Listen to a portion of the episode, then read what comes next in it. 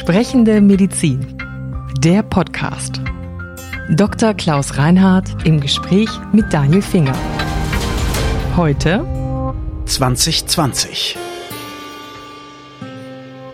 Wuhan, Italien, Heinsberg, Maskenpflicht, Altenheime, Impfung, Lockdown, Triage. Das Jahr 2020 war eines im Zeichen der Pandemie.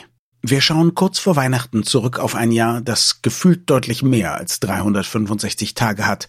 Was haben wir erlebt? Was haben wir gelernt? Und gab es nicht auch noch andere wichtige Themen für Ärzte und Patienten? Es ist kaum vorstellbar, aber letztes Jahr hatten wir noch ein ganz normales Weihnachten und ein ganz normales Silvester. Erinnern Sie sich noch damals? Ja, ich erinnere mich schon, aber Sie haben tatsächlich recht. Es erscheint einem fast unwirklich, dass das nur ein Jahr her ist. Also auch wenn sehr viel passiert ist in diesem Jahr oder auch vieles nicht passieren konnte, trotzdem ist dieses Jahr erscheint unglaublich angefüllt. Mhm. Wie mehrere Jahre, ja. ne? Ja, das ist schon interessant zu beobachten, ja. Im Januar ging das auf der Welt los mit Corona? Wann ging das für Sie persönlich los, so dass Sie nicht nur gedacht haben, ach interessant, sondern auch gedacht haben, oh, das wird für uns hier richtig relevant? Ja, das war insofern interessant und spannend. Ich war im Januar in China. Mhm. Und zwar in der zweiten Januarwoche. Mhm. Und ähm, mit einer, einer Delegationsreise des Bundesministeriums für Gesundheit mit zahlreichen Krankenkassenvorständen und anderen Entscheidern im Gesundheitswesen, wo es darum ging, dass wir uns in China anschauen wollten, wie gehen die Chinesen mit der Digitalisierung um im mhm. Gesundheitswesen und haben uns in Peking, in Shanghai und Shenzhen haben wir uns chinesische Unternehmen angeguckt. War sehr, sehr interessant und eindrucksvoll. Da bekam, ich glaube, es war Herr Krömer von der Charité, eine SMS, dass in Wuhan hm. ein Virus aufgetaucht sei. Okay. Ein SARS-Virus aufgetaucht sei. Und dann war der auch schon ein bisschen beunruhigt.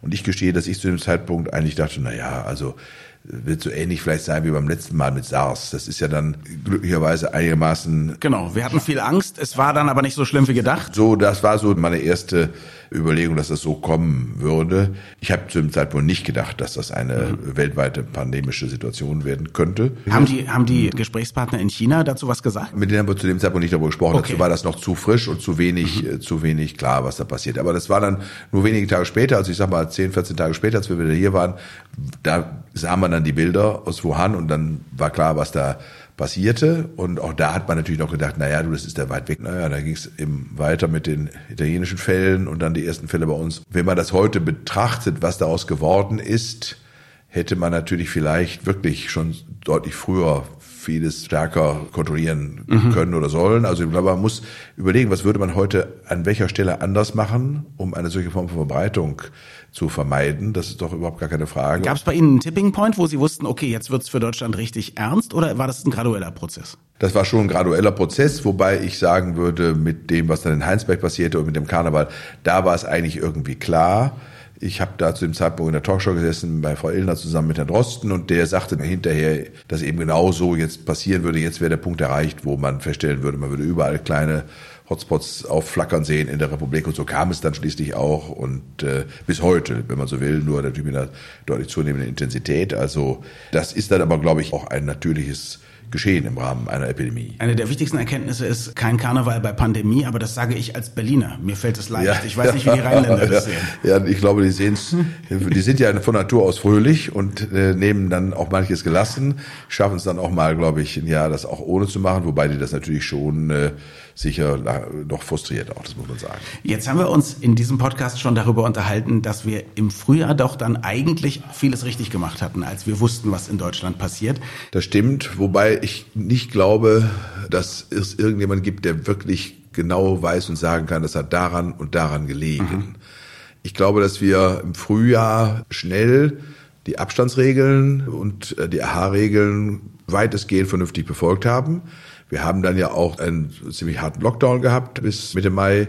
Das hat sicherlich auch seine Wirkung getan in der Summe. Dann haben wir die besondere Situation, dass wir sehr viele Tests zur Verfügung hatten und viele getestet haben, also relativ gut Bescheid wussten über Infektionsketten und die dann vielleicht auch zu dem Zeitpunkt noch unterbrechen konnten. Dann würde ich sagen, hatten wir natürlich auch die Situation, dass wir ein sehr suffizientes ambulantes Versorgungssystem hatte oder auch das Vermeiden in den Strukturen, dass infizierte Menschen auf andere treffen. Das war alles ziemlich gut gelaufen, definitiv. Aber ob das tatsächlich dann dafür in der Summe verantwortlich war, dass wir weniger Fälle und vor allen Dingen auch weniger Verstorbene nur zu beklagen hatten im Verhältnis zu anderen vergleichbaren Gesellschaften, ist viel Spekulation. Okay, aber was wäre es sonst gewesen? Also, dass der Frühling kommt, die Leute rausgehen, dass wir einfach Vielleicht. ein bisschen Glück gehabt haben genau. auch? Vielleicht, ja? dass es ein bisschen später bei uns war unter Umständen, dass dann der Frühling kam, die Leute viel draußen waren, weniger beieinander. Vielleicht verhält sich das Virus auch anders zu anderen Jahreszeiten. Das weiß doch keiner. Mhm. Okay, jetzt haben wir die äh, viel befürchtete zweite Welle, den vielfach befürchteten zweiten harten Lockdown. Lockdown. Kann man umgekehrt auch sagen, welche Fehler wir gemacht haben, sodass es dazu kam, an welchen Stellen man vielleicht hätte anders handeln sollen? Nein, eigentlich aus meiner Sicht auch nicht. Und natürlich gibt immer Leute, die würden, würden jetzt sagen, wir hätten also vor sechs Wochen schon einen harten Lockdown machen müssen. Ja, also. Na, aber wir können ja soft anfangen ja. und sagen zum Beispiel, die Leute hätten einfach vorsichtiger sein sollen. Auch nach der ersten Welle. Das wäre eine Sache, die ich zum Beispiel sagen würde. Ich habe dann doch sehr viele Leute in das größeren Gruppen eng zusammenstehen sehen, ohne Maske und Ohne so. Frage. Ja? Ohne Frage. Das sind dann Leute, die sind dann vielleicht jünger und sagen sich, ich erkranke harmlos an der Erkrankung. Oder naiver. Ja. Ich habe neulich von einem Rentner-Ehepaar gehört, die gehen nicht mehr raus, mhm. waren dann aber zum Weihnachtssingen mit Freunden. Ja, ja. ja das, Gut, ist, das ist schwierig. Dann, ja? dann ist es wirklich schwierig. Das muss man sagen. Aber ich weiß nicht, wie viel man noch darüber kommunizieren soll, bevor es dann tatsächlich von allen begriffen mhm. wird. Also ich glaube, das war ja immer meine persönliche Haltung, auch zu sagen, müssen die Menschen mit einigermaßen erwachsenem Umsicht sich verhalten, wenn sie klug sind. Und darauf muss man auch setzen, dass die Bevölkerung das tut. Also man kann nicht Menschen dauerhaft und immer bevormunden und einsperren. Es muss irgendwie auch aus den Menschen selbst herauskommen, mhm. finde ich. Dazu bedarf es einer guten, vernünftigen Kommunikation. Da würde ich sagen, haben wir vielleicht insofern Fehler gemacht, als dass wir schon einen ziemlichen Salat an Verordnungen und Regelungen hatten, die auch nicht nur zwischen den Bundesländern, sondern auch noch innerhalb der Bundesländer zwischen den verschiedenen Kommunen oder den unterschiedlichen zuständigen Gesundheitsämtern in Berlin unterschiedlich gehandhabt und interpretiert mhm. wurden. Und das macht es natürlich dann schwierig, den Leuten klarzumachen, sich an einfache, klare Regeln dann doch verlässlich zu halten. Hm. Hätten Sie an manchen Stellen weniger Föderalismus gewünscht? An manchen Stellen hätte ich mir vielleicht tatsächlich etwas weniger Föderalismus gewünscht oder aber ich hätte mir mehr Disziplin vom Föderalismus mhm. gewünscht sich auf etwas Einheitliches zu einigen und es dann auch auszuhalten, dass man vielleicht sich mit seinen Vorstellungen nicht hat 100 Prozent durchsetzen können. Mhm. Gehen Sie als jemand, der jetzt selber ja Corona hatte, anders durch die Welt als jemand wie ich, der sagt, ähm, ich weiß noch nicht, ich kann es noch kriegen, ich kann es dann vor allem auch noch übertragen? Also direkt nach der dann glücklicherweise gut überstandenen Erkrankung ganz anders, weil ich gesagt habe, ich bin jetzt ja erstmal immunisiert, was soll mir jetzt aktuell passieren? Dann kamen natürlich die ersten Nachrichten von Menschen, die das zweite Mal sich infizieren konnten. Dann kamen die Nachrichten von denen, die sagten, die Antikörper sind schon nach vielen Wochen nicht mehr messbar und wer weiß, ob dann überhaupt noch eine Immunität besteht. Alles Fragen, auf die wir noch keine endgültigen Antworten haben. Also insofern glaube ich, ist man klug beraten, wenn man weiter vorsichtig ist ähm, wobei ich ein optimistischer Mensch bin und davon ausgehe, dass ich aktuell noch eine Immunität besitze und dass sie auch noch Weichen anhält. Mhm. Russland impft, glaube ich, jetzt schon seit dem Sommer. Großbritannien impft schon. In den USA ist es auch gerade losgegangen. Ich habe gerade einen Podcast von der New York Times gehört, von den ersten Impfdosen, die geliefert wurden. Sind wir mit der Zulassung ein bisschen zu gründlich? Zu gründlich kann man an der Stelle nicht sein. Das äh, sage ich mal vorab. Ich habe vor zehn Tagen als einer der ersten darauf aufmerksam gemacht, dass die EMA jetzt keine neuen Daten im eigentlichen Sinne erhält, sondern die vorliegenden Daten prüfen muss auf ihre Validität und Plausibilität hin und dass man sich dabei möglichst strecken sollte und so viel Manpower konzentrieren sollte, dass man das so schnell wie eben möglich hinkriegt, mhm. ohne an der Gründlichkeit zu sparen, in Anführungszeichen. Habe auch festgestellt, ich könnte mir vorstellen, dass da eben noch ein bisschen Luft sein könnte. Mhm. Ja, da gab es schon gleich ein paar Reaktionen, auch aus Brüssel und so weiter. Ich sollte mich gefälligst da mit dieser Forderung zurückhalten. Diese Forderung ist dann, nachdem die Briten und die Kanadier und die Amerikaner und die Israeli jetzt alle impfen, äh, ist die lauter geworden, auch im sonstigen Kontext. Und nun geht's dann doch eine Woche schneller als zunächst angesagt dann hat das Ganze ja seinen Sinn und Zweck gehabt. Mhm. Ich glaube schon, dass das dann eine vernünftige Zulassung ist und sollten sich, äh, was ich nicht hoffe, jetzt auf der Endstrecke noch tatsächliche Zweifel an den Daten ergeben, dann muss man auch darüber sprechen, selbstverständlich. Dafür gibt es eine solche Zulassungsbehörde, das ist überhaupt keine Frage. Ich habe auch nochmal nachgeschaut, übrigens in der Positionsbeschreibung für Präsident der Bundesärztekammer steht nicht, muss sich bei allen beliebt machen. Und es hat ja in der Summe jetzt auch, nachdem auch andere diese Forderungen dann gestellt haben, äh, dazu geführt, dass man sich offensichtlich dann doch nochmal hingesetzt hat und vielleicht, was. und vielleicht eine Nacht durchgearbeitet hat. Ja, apropos äh, durcharbeiten. Sie fordern eine Strategie für mögliche Lockerungen bei sinkenden Infektionszahlen im Januar und die soll jetzt im Lockdown erarbeitet werden. Erstmal, bevor wir darüber sprechen, was Sie sich da erhoffen. Glauben Sie, das wird passieren? Also glauben Sie, die Verantwortlichen werden über Weihnachten und Neujahr tatsächlich in den dicken Aktenordnerblättern uns sehr, sehr viele, wahrscheinlich dann WebEx-Konferenzen haben? Naja, ich gehe noch mal ein Stück zurück. Sie haben mich vorhin gefragt, ob äh, man wir was versäumt hätten. Ja. Und wir haben natürlich ein paar Dinge versäumt. Mhm. Das muss man ganz klar sagen. Der öffentliche Gesundheitsdienst ist meines Wissens jetzt aktuell noch nicht besser digital aufgestellt, als er das im März war. Das ist das eine. Auch die Schulen nicht überall. Äh, auch die Schulen sind, nicht ne? überall, obwohl wir einen Digitalpakt für Schulen haben, an dem etliche Milliarden Euro, mhm. glaube ich, eingestellt sind, die nur in Bruchteilen abgerufen sind bisher. Mhm. Wir haben auch in den Schulen keine Konzepte über vernünftige Raumlüftung. Da wäre mehr Organisations Talent durchaus äh, angebracht gewesen. Und das ist jetzt mein Eindruck, kann dann vielleicht jemand, der vom Fach ist oder an der Stelle tätig war, auch gerne widersprechen, aber ich äh, habe schon diesen Eindruck. Und dann haben wir auch noch eins versäumt, uns darüber Gedanken zu machen, wie wir die Altenheime vernünftig schützen. Das beginnt damit, dass Menschen, die dort leben, definitiv mit einer vernünftigen Atemschutzmaske versorgt werden, automatisch, und zwar von Staat oder von der Allgemeinheit, und dass man den Besuch, der dort kommt, tatsächlich, auch wenn der Schnelltest nicht die Sicherheit der PCR bietet, trotzdem einem Schnelltest mhm. unterzieht, weil der immerhin mehr Sicherheit bietet, als gar nichts gemacht mhm. zu haben. Und wenn das Personal dazu fehlt, dann hätte ich mir vorstellen können, dass man einen Sanitätsdienst der Bundeswehr einsetzt. Die sitzen aktuell in den Kasernen. Die könnten ein kleines Zelt vor jedem Altenheim machen oder sie könnten auch in Stadtteilen das zentral machen, dass alle Menschen, die dort arbeiten und dort zu Besuch hingehen wollen, sich testen lassen können. Da ist wirklich im Hinblick auf praktisches Organisieren äh, mehr drin. Auch die Organisation im öffentlichen Nahverkehr. Ich mhm. habe also hier im September in der S-Bahn in Berlin gestanden, an einem Freitagmorgen auf dem Weg zum Bahnhof.